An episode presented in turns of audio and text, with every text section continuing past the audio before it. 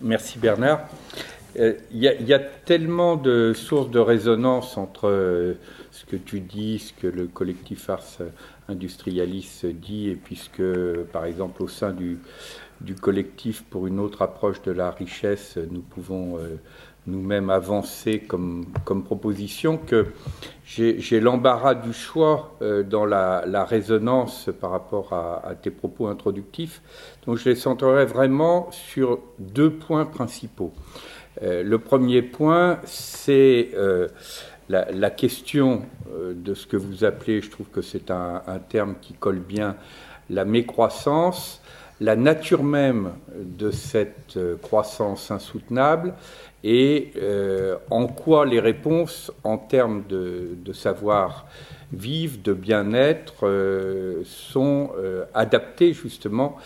au, caractère de cette mécroissance. Et puis le deuxième point, c'est de revenir sur cette question fondamentale du, du désir et de son, double qu'est la sidération, parce que le, mot désir, il est construit à, l'origine comme étant l'inverse de la sidération du sidus, qui à l'époque, le, le, sidus des étoiles était considéré comme le règne même de l'immobilité, et le contraire de l'immobilité, le mouvement, c'était justement le désir. Et en quoi euh, surtout dans ce moment où, avec le rebond de la crise financière, on est complètement confronté à de nouveaux effets de sidération, c'est-à-dire euh, alors même que des, programmes de régression euh, sociale absolument considérables sont en train d'être annoncés, une espèce de silence des forces politiques, syndicales, des autorités morales et spirituelles devant ce, déchaînement de logique euh, régressive, et, je crois qu'on ne peut pas comprendre ce silence si on ne comprend pas le processus de sidération qui va avec. Et donc, dans un deuxième temps, justement dans une perspective euh, d'économie du désir, j'essaierai de voir à la fois quelle est l'origine de cette sidération, comment on peut la comprendre et la déconstruire, et comment justement des stratégies de désir peuvent être mises au service euh, de, la question du, savoir-vivre et, du bien-être. Donc, premier temps, c'est effectivement de, voir en quoi, au, cœur du caractère systémique de la crise actuelle, au cœur de ce que nous appelons euh, croissance insoutenable et, que le terme de mécroissance peut tout à fait euh, bien caractériser, il y a deux éléments clés qui sont communs aussi bien aux défis écologiques qu'à la crise sociale, qu'à la crise financière, mais on pourrait dire aussi de la même façon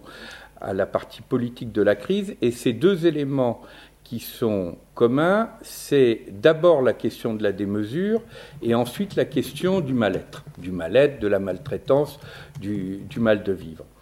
Par exemple, ce qui permet de penser ensemble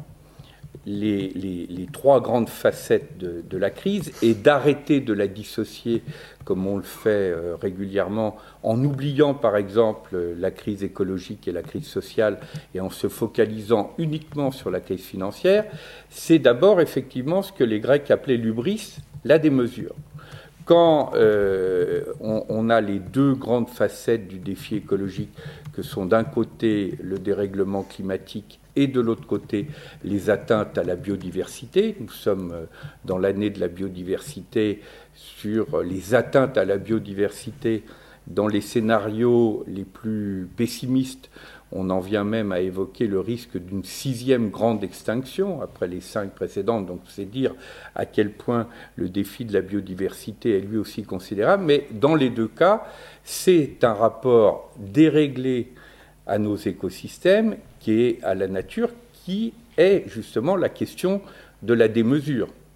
Ce qu'on a appelé classiquement le productivisme, c'est une situation où, au lieu de considérer que nous sommes dans un habitat de notre planète et du cosmos qui lui est lié, on est dans un rapport purement instrumental et dominateur par rapport à la nature. Donc des mesures. Des mesures au cœur du creusement des inégalités sociales. Quand vous prenez à l'échelle mondiale et en prenant les chiffres des Nations Unies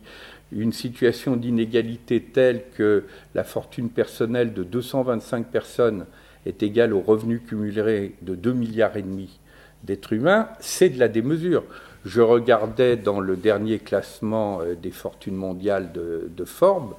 Euh, bah, aujourd'hui, la première fortune mondiale, en général, c'est Warren Buffett. Là, cette fois-ci, c'est euh, Bill Gates qui reprend la corde. On est à plus de 50 milliards de dollars annuels. Le seuil de pauvreté mondiale, c'est 561 dollars par an. Bon, faites le calcul, vous avez quasiment un rapport de 1 à 100 millions. Ben, ça, c'est de la démesure. Et vous pouvez chercher toutes les logiques de légitimité, y compris les plus traditionnelles, du travail, du mérite, de l'effort, etc. Aucune ne permet de justifier de telles inégalités. Et aucun vivre ensemble n'est possible quand il y a une telle illégitimité à la source de tels revenus et de telles inégalités. Donc des mesures au cœur de la crise sociale, et la crise sociale, elle est aussi bien à l'échelle planétaire que dans nos propres territoires, parce que ces mêmes éléments se retrouvent à l'échelle des territoires euh, subplanétaires. Et puis des mesures au cœur même de la crise euh, financière lorsque, avant la faillite de Lehman Brothers, Bernard Lietard, qui est un des anciens responsables de la Banque centrale de Belgique, avait mis en évidence que sur les 3200 milliards de dollars qui s'échangeaient quotidiennement sur les marchés financiers, moins de 3%, 2,7% exactement, correspondaient à des biens et des services réels. Donc le fameux découplage économie réelle, économie spéculative, il se lisait à travers cette disproportion. On peut évidemment imaginer qu'il y ait un excès de transactions monétaires par rapport à des biens et des services réels. Ça, c'est légitime, ça s'appelle de l'anticipation de richesse. Mais quand le rapport est de type 97-3%, alors là, on est dans une destruction même de ce qui est le cœur de la logique économique elle-même. D'autant que dans les 97%, c'est pas de la fumée, c'est pas de l'économie virtuelle. Les dollars qui circulent dans les 97% de l'économie spéculative, les dollars, les yens, les euros, etc., ont la même valeur et permettent euh, d'acheter les mêmes biens que ceux qui sont dans l'économie réelle. Mais ce qui caractérise les 97%, et là, on est complètement dans l'articulation entre la question de la démesure et puis l'autre aspect que je vais maintenant évoquer, qui est la question du mal-être, du mal de vivre et de la maltraitance. On est dans une situation, dans ces 97%, qui ont été très bien analysés une fois par le Wall Street Journal, qui a en quelque sorte vendu la mèche sur le véritable fonctionnement des marchés financiers. Et le Wall Street Journal avait dit à l'époque dans un éditorial, Wall Street ne connaît que deux sentiments, l'euphorie ou la panique. Vous voyez qu'on est loin de la thèse sur l'arbitrage euh, rationnel sur les marchés financiers. Donc le couple euphorie-panique, c'est typiquement un couple qui caractérise de la mécroissance, de la croissance insoutenable, et c'est un couple qui est caractéristique d'une forme hautement pathologique, parce qu'il n'est pas très éloigné de ce qu'on appelle par exemple la psychose maniaco-dépressive.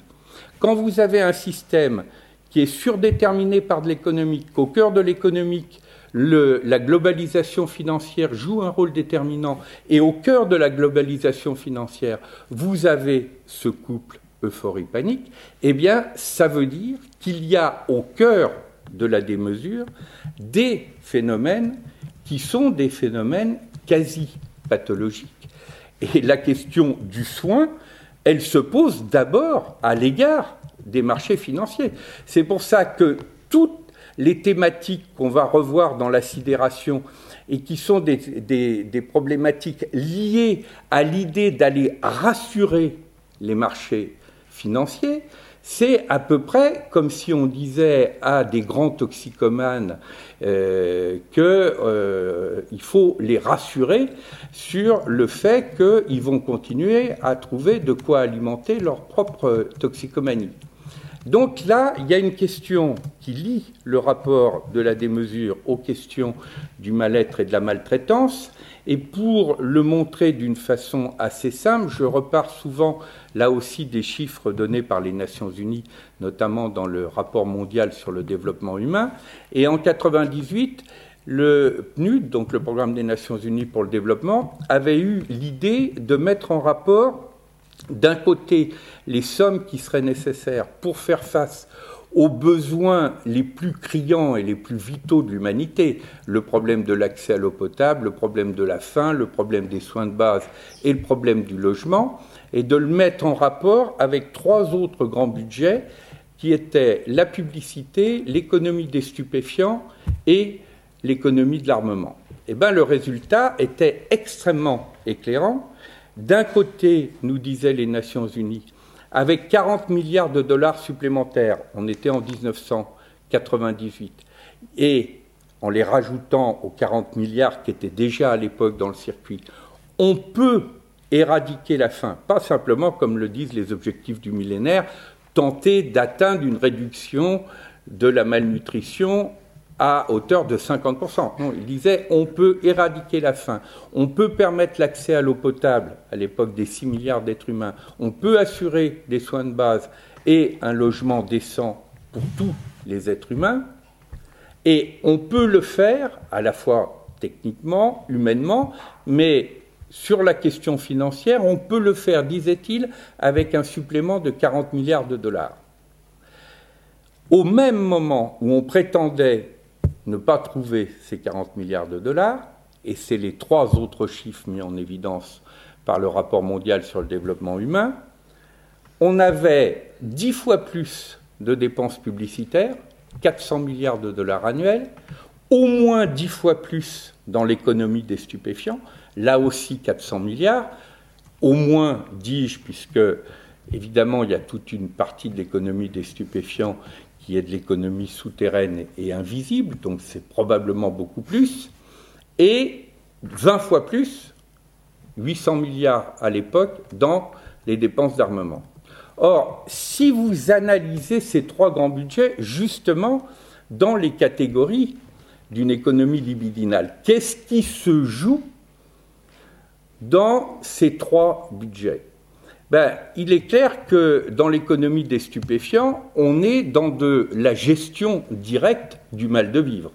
Sauf cas euh, fort limité, quand on se drogue durablement et avec des drogues dures, on n'est pas dans la curiosité euh, intellectuelle euh, ou amicale du, du, shit qu'on peut être amené à prendre à tel ou tel moment de sa vie, en général adolescente. Quand on est vraiment dans de la drogue dure et de longue durée, c'est parce que ça ne va pas bien. Donc quand vous avez un marché mondial des stupéfiants de cette importance, qui faisait à l'époque 400 milliards de dollars annuels, c'est de la gestion directe de mal-être et de mal de vivre. Quand vous prenez l'économie de l'armement, qu'est-ce qu'on gère pour l'essentiel? On sait bien que ce n'est pas vraiment de la protection. Par contre, ce qui se joue, c'est de la gestion, de la peur, de la domination, de la maltraitance. Quelle est la mécanique d'une guerre préventive, par exemple? C'est j'ai peur que tu m'agresses, donc je me dote des moyens de me protéger de ta, ton agression présumée, laquelle protection fait peur au partenaire adversaire qui lui-même rentre dans la course aux armements, et on est dans une logique globale de maltraitance interne de l'humanité et où le rapport entre la peur et la domination est l'élément fondamental des économies militaires. Et qu'est-ce qui se joue du côté des dépenses annuelles de publicité? On peut dire que là, on est justement dans la contrepartie du consumérisme, qui est la consolation l'essentiel de la publicité est de l'ordre de la consolation. C'est-à-dire que plus nous avons une société de la compétition, de l'attention avec un T et non pas avec, euh, un A, euh, de, de la vitesse, du stress, de la destruction écologique, et plus nous avons un appel à la beauté, à l'amour, au bonheur, à la sérénité, c'est-à-dire les trois grands registres fondamentaux où des êtres humains peuvent chercher un rapport harmonique qui est dans le rapport avec la nature, la beauté, dans le rapport avec autrui, l'amour, l'amitié, la paix, etc., dans le rapport à soi-même, l'authenticité, la sérénité, tous ces éléments-là sont au cœur des messages publicitaires. Vous êtes comme moi, vous avez rarement vu des publicités où vous voyez des gens stressés, agressifs et dans un environnement complètement dégradé c'est toujours des paysages magnifiques, des gens souriants et sereins. Et fondamentalement, le cœur de la publicité, c'est de faire une promesse dans l'ordre de l'être pour mieux faire passer à titre subliminal un message d'hyperconsommation dans l'ordre de l'avoir. Mais le résultat des courses, c'est que ça entraîne deux effets pervers. Un effet pervers du côté du consommateur lui-même, qui évidemment, après un bref moment de satisfaction ou de soulagement, va se retrouver en situation de déception et de frustration, puisque évidemment, ça n'est pas le nouveau bien, le nouveau gadget qu'il a acquis qui va lui donner accès au bonheur, à l'amour, à la beauté, à la sérénité. Et comme le message, c'est aussi de dire oui, mais si tu n'es pas satisfait, c'est parce que tu n'en as pas pris assez, la logique de l'addiction, la logique du toujours plus, va se mettre en place. Et cette logique du toujours plus va avoir pour effet, à l'autre bout de la chaîne, de produire là un caractère encore beaucoup plus dramatique que le premier effet, qui est d'organiser artificiellement de la rareté, voire de la misère, à l'autre bout de la chaîne, c'est-à-dire le toujours plus de la petite partie de l'humanité qui est dans l'hyperconsommation, a aussi pour effet de produire le toujours moins d'une partie de l'humanité qui n'arrive même pas à satisfaire ses besoins vitaux. Et il y a à ce moment-là un rapport systémique, en quelque sorte, entre la misère affective, éthique, voire spirituelle à un pôle, et puis la misère vitale à un autre pôle. Donc si je rassemble ces deux éléments, il y a au cœur de cette mécroissance un couple qui est formé par de la démesure et par du mal-être et de la maltraitance. Et on ne peut avoir des stratégies positives que si on traite ce couple et que si on lui oppose un autre couple positif qui est fondé d'un côté sur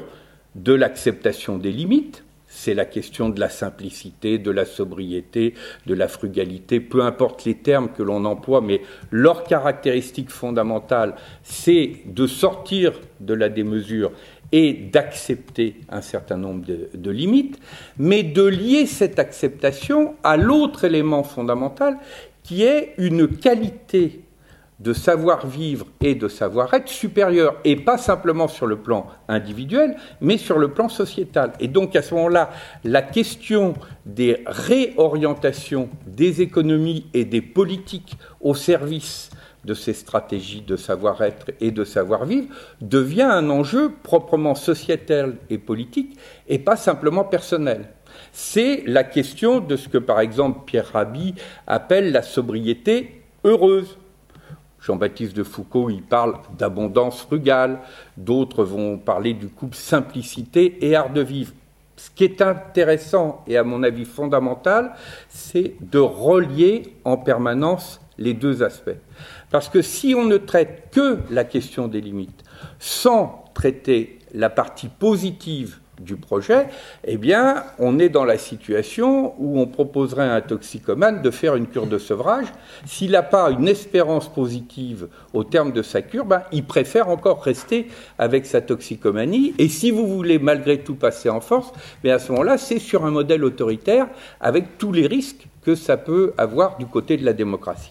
Donc vous voyez, au, terme de, ce premier temps de, de ma résonance, et je vais aller plus vite sur le, second. Il me reste encore un petit quart d'heure. Ah, quand même. Euh, je ne suis pas trop dans la démesure du temps pour le moment. Euh, au, terme de ce premier élément qui lie euh, la nature de la mécroissance au couple démesure, mal-être, et qui lui oppose comme stratégie positive un autre couple qui est fondé sur l'acceptation des limites et une qualité d'art de vivre et d'être suffisante, à ce moment-là, nous rencontrons l'une des difficultés majeures qui est que pour opérer ce qui est à ce moment-là non plus simplement de la reconversion économique et politique, mais de la conversion au sens le plus radical euh, du terme, on est effectivement confronté à la question du désir et à la question de l'envers du désir qu'est la sidération. Et là, je trouve important de s'y arrêter un petit peu parce que le rebond de la crise financière et l'absence de réaction face à l'ampleur des programmes d'austérité qu'on est en train de, mettre en œuvre met bien en évidence ce phénomène de sidération. Et donc, je voudrais d'abord, euh, pour introduire l'importance d'une stratégie du désir et d'utiliser cette énergie au profit justement de politique et d'économie du, du mieux-être, voir qu'est-ce qui se passe quand il y a l'envers du désir qu'est la sidération. Puisque la sidération, elle associe un phénomène d'immobilisation totale et un phénomène de fascination qui conduit les victimes même à ne pas réagir face à une menace qui, y compris, peut les atteindre vitalement. Il y a les deux aspects dans euh, un processus de, sidération. Alors, si on essaye de, comprendre les ressorts de la sidération, on voit bien que, par exemple, dans toutes les 30 ans de la période de néo-capitalisme, de la révolution conservatrice anglo-saxonne, il y a eu en permanence ce couple sur lequel a joué le néo-capitalisme. Souvent, c'était de l'ordre de la fascination. Fascination de l'aventure, fascination de la modernité, fascination euh, de la mondialisation. Mais à chaque fois que l'élément de fascination ne suffisait pas, on avait l'autre élément qui, lui, jouait sur le registre de l'immobilisation. Et ce registre de l'immobilisation, c'est de toute façon, il n'y a pas d'alternative. On ne peut pas faire autrement. La fameuse phrase de Margaret Thatcher, ce qu'on peut appeler la pensée Tina, There is no alternative, elle résume parfaitement cet état où, de toute façon, l'imaginaire est bloqué. On ne peut pas faire autrement.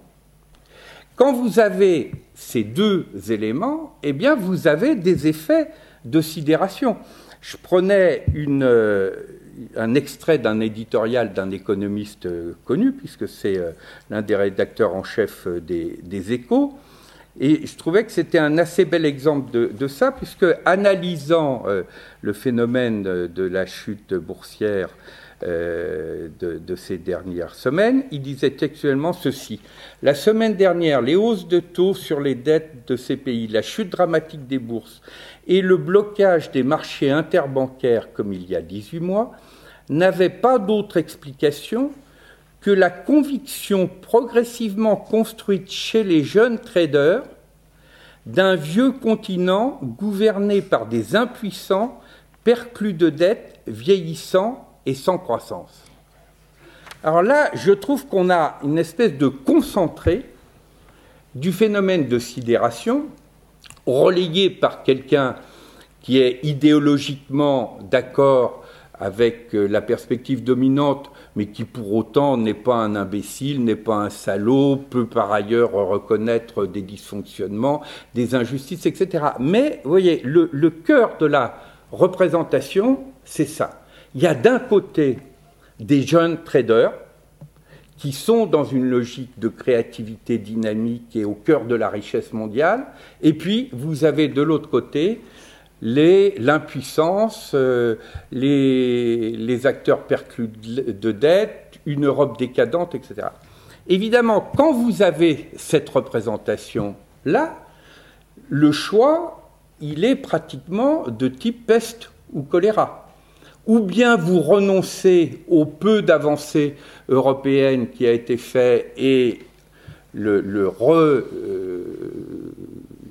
la pelote inversée que peut être le retour des nationalismes européens, d'autant plus activé par euh, les phénomènes de régression émotionnelle, peut très rapidement recréer en Europe des situations de fragmentation, de conflit, voire même à terme des logiques guerrières, intérieures ou, extérieures, ou bien pour éviter cette situation et préserver à tout prix la cohésion européenne, ce qu'il en reste, et notamment le système de l'euro, on va nous dire ben, la seule façon, c'est effectivement d'arrêter ces endettements euh, massifs, d'arrêter de vivre au-dessus de nos moyens, donc d'avoir les politiques d'austérité que, que l'on nous promet. Et là, vous avez un autre élément qui joue un rôle très important dans la sidération, c'est qu'il y a apparemment des éléments d'évidence, de sens commun qui apparaissent et qui apparaissent y compris chez les victimes d'un système. Par exemple, au cœur de ces fausses évidences, il y en a deux qui jouent un rôle très important. La première, c'est on vit au-dessus de ses moyens et par conséquent, quand on dépense durablement, plus que ce que l'on gagne, eh bien, il y a un moment de vérité où il faut accepter de se serrer la ceinture pour rétablir les, équilibres. Et puis, un deuxième élément d'évidence que vous trouvez par exemple complètement sur le dossier des, retraites, qui est bah, évidemment, à partir du moment où l'espérance euh, de vie se prolonge, le rapport entre les actifs et les inactifs va se trouver complètement déséquilibré. Alors là, on se dit, bah oui, euh, c'est peut-être dommage, c'est peut-être injuste, mais là, on est vraiment confronté à des évidences, et à moins d'être dans un déni de réalité, il faut faire avec ces évidences. Or, la première chose, justement dans ce qu'on pourrait appeler une stratégie de déconstruction du récit sidérant, du récit de sidération pour faire réémerger le désir, c'est d'aller interroger ces évidences apparentes. Je le fais juste à coup de flash parce que je n'ai pas le temps de le détailler. Mais vous prenez le premier élément qui est au cœur de la question de la dette et des déficits. D'abord, la fameuse représentation ménagère apparemment simple du il ne faut pas dépenser plus que ce que l'on gagne, c'est rigoureusement l'inverse de ce qui se pratique en permanence sur les marchés financiers et sur tout le mécanisme monétaire de l'économie de l'endettement. C'est-à-dire nous sommes en permanence dans un système qui ne vit qu'en s'alimentant au contraire en permanence d'une logique de l'endettement. 90% de la monnaie créée correspond à du crédit, donc à des logiques d'endettement, et on a complètement changé le mécanisme de création monétaire. Il y a encore 30 ans, la place, par exemple, des billets et des pièces qui étaient mises en circulation représentait près de 50% de la masse monétaire. Aujourd'hui, c'est aux alentours de 10%. Or, quand on crée de la monnaie par le crédit, et circonstance aggravante, quand cette création monétaire a été confiée pour l'essentiel à des banques commerciales privées, on est dans une situation où la logique même de l'endettement est la logique intrinsèque au système. Premier élément. Deuxième élément, les phénomènes qu'on appelle les phénomènes de levier, le LBO en termes de jargon euh, technique, qui va permettre par exemple à un acteur financier d'aller racheter une entreprise alors même qu'il n'a pas du tout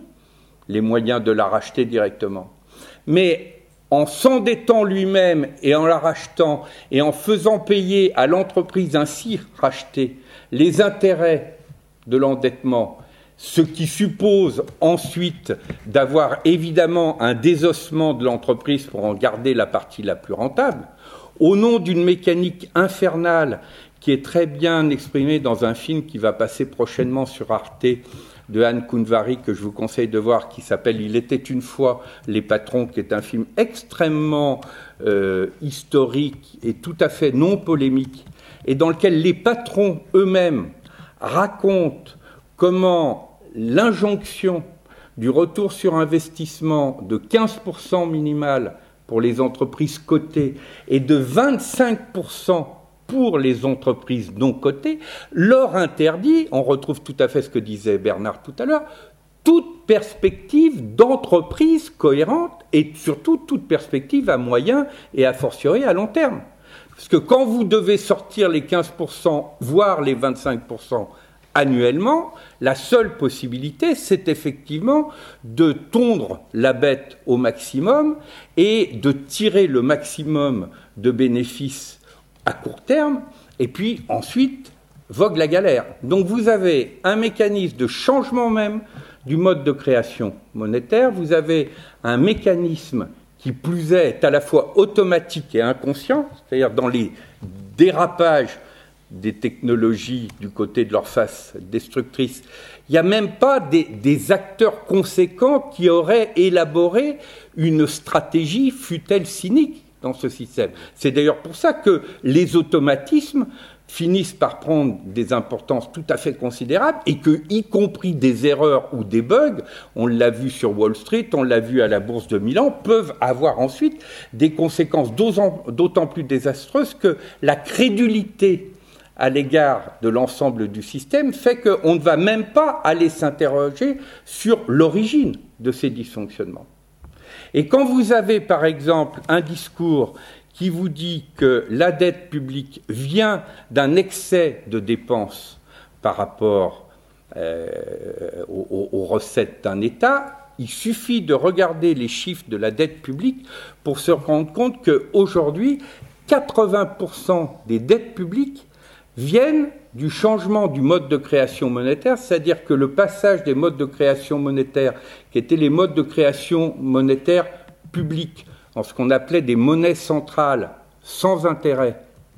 au passage par des modes de création monétaire privés où les États eux-mêmes doivent payer des intérêts, y compris pour des investissements qui correspondent à des richesses réelles, ça représente à peu près 80%. Quand vous prenez la dette publique française, les 1500 milliards d'euros, dont on nous dit en permanence c'est un scandale, y compris un scandale éthique pour les générations futures, etc., 1175 milliards de ces euros viennent des intérêts composés. C'est-à-dire que si par hypothèse on n'avait pas changé le mode de création monétaire, aujourd'hui la dette publique française serait d'un maximum de 350 milliards d'euros. Si tout ça vous intéresse, je vous euh, invite à regarder sur le blog d'un des rares économistes qui travaillent sur ces questions, qui s'appelle Alain Grandjean, qui travaille aussi d'ailleurs beaucoup avec euh, Nicolas Hulot et avec le réseau Chômage et Monnaie,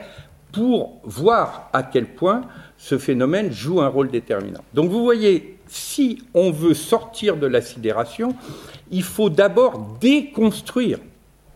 le récit de la sidération et derrière débloquer l'imaginaire en disant mais il est possible de faire autrement. Non seulement le récit qu'on nous euh, raconte est un récit profondément mensonger, et voilà pourquoi il est mensonger, et un autre récit est possible, et pas simplement un autre récit, d'autres stratégies sont possibles, et ces stratégies, elles vont être justement du côté de l'énergie créative. Alors c'est là, par exemple, que du côté du déblocage de l'imaginaire, mais là pour le coup je n'ai pas le temps de le détailler, si vous voulez on y reviendra éventuellement dans le débat, il y a toute la nouvelle approche de la richesse, aussi bien du côté de la représentation quantitative de la richesse, le droit de compter autrement, c'est toute la question non seulement des nouveaux indicateurs, mais aussi des nouveaux systèmes comptables, notamment pour prendre en compte pleinement les enjeux écologiques, les enjeux sanitaires et les enjeux sociaux. Et c'est toute la question d'autres approches de la monnaie, toute la question de la réappropriation démocratique de la monnaie et de l'articulation, et là la question des territoires est essentielle, de niveau d'émission de monnaie par des autorités publiques elles-mêmes contrôlées pour éviter ce qui peut être les abus des autorités publiques, mais à des niveaux territoriaux, et ça c'est tout ce qui est développé par l'approche des monnaies sociales, des monnaies complémentaires, et que par exemple Bernard Liétard, cet ancien responsable de la Banque centrale de Belgique que je citais tout à l'heure, développe beaucoup, y compris jusqu'au niveau mondial, en disant de toute façon la question d'une monnaie mondiale se retrouvera posée parce que le dollar n'aura pas les moyens de continuer durablement à jouer double jeu et tant qu'à faire de réouvrir le débat sur la monnaie mondiale, au moins que cette monnaie mondiale à créer soit une monnaie qui soit cohérente avec un développement soutenable. Donc, deuxième grand chantier une autre approche de la richesse, une autre approche de la monnaie, et effectivement un chantier qui concerne directement les politiques publiques, et notamment les politiques publiques territoriales, où la question de ce qu'on peut appeler des politiques publiques du temps de vie va devenir absolument essentielle. Parce qu'il faut bien voir qu'aujourd'hui, on a des politiques publiques qui sont obsédées par les 11% de temps de vie qui correspondent à la définition économique et statistique de l'activité. C'est-à-dire on a une définition tellement réductrice de l'activité, et ça renvoie d'ailleurs à la question euh, des retraites et, et l'autre fausse évidence que j'évoquais rapidement tout à l'heure, qui fait que si ce qu'on appelle activité, c'est simplement la période de vie du travail rémunéré, eh bien vous avez vite fait de faire le calcul. Sur une moyenne de vie de 76 ans exprimée en heures de vie, ça va vous faire un peu plus de 600 000 heures d'heures de vie. Eh bien, le temps au sens statistique du terme qui va correspondre à l'activité, même en prenant 40 heures et pas 35 heures, ça va être aux alentours de 630 000 heures de vie. C'est-à-dire que ça va être aux alentours de 11 Mais on va prétendre que par exemple, société de la connaissance, ah bah toutes les études supérieures, c'est de l'inactivité. Tout le bénévolat, c'est de l'inactivité. Toutes les activités domestiques, c'est de l'inactivité. Toutes les contributions sociales que des personnes qui ne sont plus dans des jobs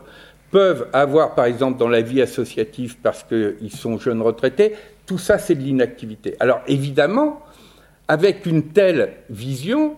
eh vous n'avez pas de politique éducative, vous n'avez que de la formation adaptatrice à des jobs qui, en plus, ont toute chance d'avoir disparu parce qu'entre-temps, les technologies sont devenues euh, obsolètes. Euh, vous n'avez pas de métier au sens fort du terme, c'est-à-dire de capacité d'avoir des projets de vie, puisque le mot métier, ça veut dire ministère mystérieux. Donc c'est quelque chose qui est sur l'axe du projet de vie et pas simplement sur l'axe du que faisons-nous dans la vie. Vous avez des logiques de retraite qui sont des logiques complètement régressives et qui sont considérées justement comme étant du côté des charges. Et à ce moment-là, vous avez tout le discours dépressif sur la mort est un échec, la vie est un combat, et du coup, dans cette représentation dépressive, la vieillesse est un naufrage et la retraite est la première étape de la déroute finale. Et donc, évidemment, cette représentation complètement euh, dépressive se paye de la représentation chère à Éric euh, Boucher, vive, euh, vive les jeunes traders face aux vieux cons perclus de dettes dans cette représentation-là. Et donc, faire des politiques de temps c'est de dire tout être humain, depuis l'accompagnement de la naissance jusqu'à l'accompagnement de la mort, est un être qui a droit à vivre debout, à vivre intensément sa propre vie, à ne pas avoir comme objet la simple survie biologique. Et la condition même de ces technologies relationnelles dont parlait tout à l'heure euh, Bernard, elle me semble liée à cette qualité d'être et à cette qualité relationnelle. Et là, c'est toute la question de temps de vie où l'art de vivre ensemble devient un enjeu déterminant, où ce que le Forum social mondial de Belém a appelé depuis l'année 2009 la question des sociétés du bien vivre, et de mettre le rapport entre la question des bien vivre au même niveau que la question des biens communs de l'humanité me paraît extrêmement stimulant comme perspective. Et là, effectivement, on est sur la question du désir et de la question de la qualité relationnelle, et osons le mot de l'art d'aimer, parce que la façon dont les humains apprennent à mieux s'aimer devient effectivement un enjeu déterminant. Comment on passe de l'amour comme expression purement possessive, ce que les Grecs appelaient la pornéia, pour aller vers la reconnaissance de l'altérité, qui est l'éros, qui est la filia, l'amitié, ou qui est l'agapé, c'est-à-dire même la possibilité pour un être humain de donner sans attendre a priori qu'il va recevoir, c'est-à-dire le cœur même des économies du don, eh bien cette montée en qualité relationnelle, cette montée en qualité amoureuse, c'est justement la réponse à la bêtise systémique. Il y a cette belle phrase de Martin Luther King, et je terminerai par elle, qui disait Il faut nous apprendre à nous aimer comme des frères et sœurs ou nous préparer à périr comme des imbéciles. Ben, je pense que cette phrase, est particulièrement juste parce qu'elle place, y compris, la question de la qualité relationnelle, donc la question de la qualité d'amour, comme étant une question sociétale et pas simplement comme étant une question personnelle et privée, et comme étant une question d'intelligence et d'apprentissage face justement à ce qu'est la bêtise systémique. Alors si on se place dans cette perspective, on voit effectivement que face aux logiques de sidération qui nous immobilisent autant qu'elles nous fascinent, c'est du côté de cette stratégie du désir, de cette stratégie des forces de vie. Collectif richesse, on aime la provocation, on appelle ça la stratégie érotique, y compris la stratégie érotique mondiale. C'est en nous tournant du côté de ces forces de vie, de ces forces du désir, que nous pouvons offrir des éléments d'alternative aux logiques de guerre, aux logiques de destruction et aux logiques de bêtises systémiques. Merci beaucoup.